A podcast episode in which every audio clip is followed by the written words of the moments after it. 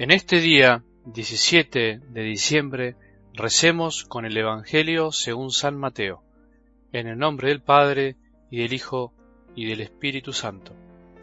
Genealogía de Jesucristo, hijo de David, hijo de Abraham. Abraham fue padre de Isaac, Isaac padre de Jacob, Jacob padre de Judá y de sus hermanos. Judá fue padre de Fares y de Sará, y la madre de estos fue Tamar. Fares fue padre de Esrón, Esrón padre de Aram, Aram padre de Aminadab, Aminadab padre de Naasón, Naasón padre de Salmón. Salmón fue padre de Boz, y la madre de éste fue Raab.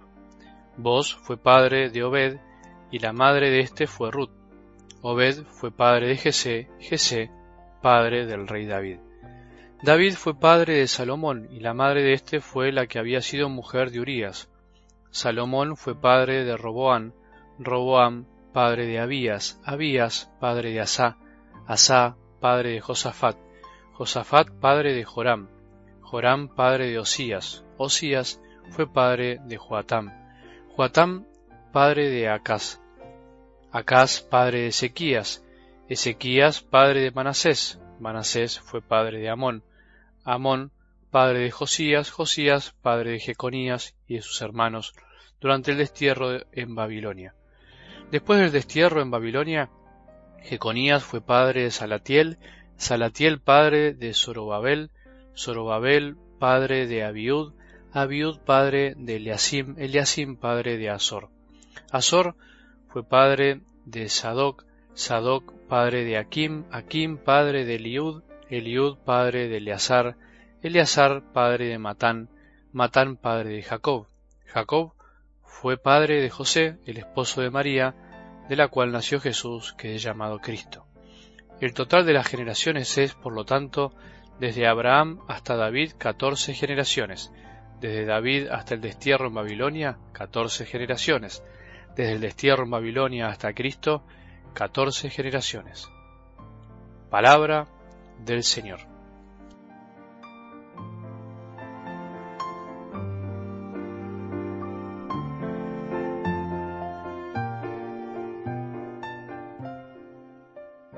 Imagino tu cara o tus gestos mientras escuchabas tantos nombres. Me imagino que te habrás distraído y habrás pensado muchas cosas, entre ellas ¿Para qué tantos nombres? ¿Qué sentido tiene leer y escuchar este Evangelio? ¿Qué nos dice a la mentalidad de hoy? Puede ser que nos pase esto, que tengamos esa sensación. Es normal, es entendible porque a nuestra mentalidad actual, la de estos tiempos, parece no interesarle demasiado los antepasados. De hecho, muchos de nosotros por ahí no sabemos más allá de nuestros abuelos, o como mucho de nuestros bisabuelos. El mundo a veces interpreta mal la historia y se burla de ella, o la caricaturiza. Por eso me parece que lo primero que tenemos que tener en cuenta es que a lo difícil de la palabra de Dios, la mejor salida no es escaparle, sino todo lo contrario, animarse a preguntar, a aprender, a escuchar algo bueno, distinto, aunque choque con lo que pensamos. Muchas veces todos podemos caer en esto, incluso los sacerdotes. Cuando algo se pone difícil, movemos la cintura de acá para allá, como se hace en el fútbol, y terminamos hablando de cualquier cosa menos de la palabra de Dios, como para evitar un poco el trabajo, o a veces incluso menospreciando la capacidad de lo que nos escuchan de poder ahondar un poco más. Lo segundo es que si es palabra de Dios, algo bueno tiene que decirme, y eso nos tiene que animar a escuchar y conocer más la historia de la palabra de Dios, cómo fue escrita, por qué. Y también, eh, si no al final no profundizamos, si no hacemos este camino y terminamos tocando de oído nuestra fe. La fe hay que conocerla, sin miedos, para saber dar razones de ella, de nuestra esperanza. La fe tiene que asumirlo todo, lo luminoso y lo oscuro, lo que nos gusta y nos disgusta, la gracia y el pecado, porque eso somos, así vivimos. Y lo tercero que pienso y tiene que ver con las otras dos es que la palabra de Dios es como una gran sinfonía, en donde se escuchan muchos instrumentos distintos y se entrecruzan varias melodías variadas, y para que den un sonido armonioso y guste a los oídos tiene que haber un director que la dirija y una clave de interpretación. la clave e interpretación de la gran sinfonía de la palabra de Dios, por supuesto que es Cristo. Sin esa clave no se puede interpretar la partitura más bella que pueda haber en la tierra. Ni siquiera el mejor director del mundo, el mejor biblista de la tierra, puede interpretar la palabra de Dios si no es a la luz de Cristo. El director, en este caso, es la Iglesia, con sus enseñanzas de siglos, con su vida, con sus santos, con los que estudian, estudian la escritura que a veces para nosotros parece incomprensible. Conclusión, dejemos que Jesús nos ayude en este día a interpretar esta gran partitura de este texto, a interpretar la Biblia y escuchemos a la Iglesia que como un gran director hace que todos los músicos e instrumentos nos den un sonido agradable a los oídos del corazón. Pero bueno, queda poco tiempo para comentar algo del Evangelio de hoy. ¿Qué podemos sacar? ¿Qué podemos decir de la llamada genealogía con la cual Mateo empieza su Evangelio? en este día que comenzamos la feria de Adviento, sin entrar en grandes explicaciones, algunas cosas sencillas pero profundas. Mateo quiere respondernos una pregunta fundamental. ¿Quién es Jesús?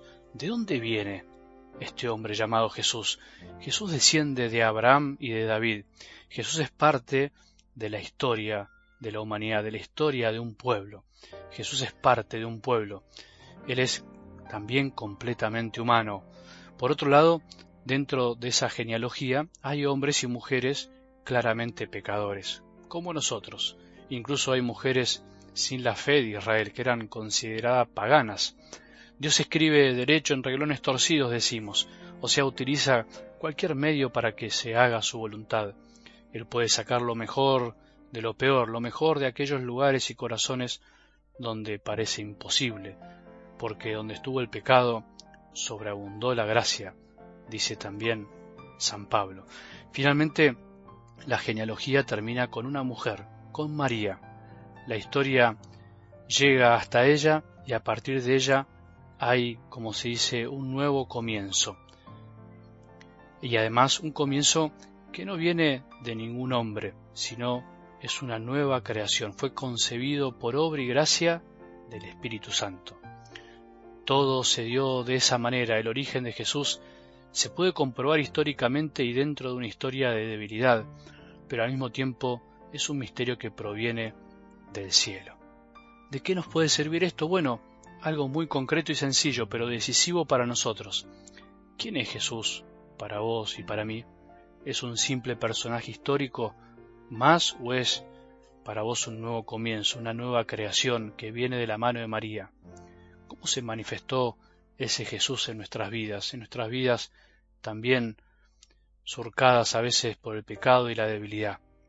¿Creemos que incluso de lo más impuro o doloroso puede brotar la santidad? ¿Puede hacerse presente el amor de Dios? Para pensar y rezar. Que tengamos un buen día y que la bendición de Dios, que es Padre misericordioso, Hijo y Espíritu Santo, descienda sobre nuestros corazones y permanezca para siempre.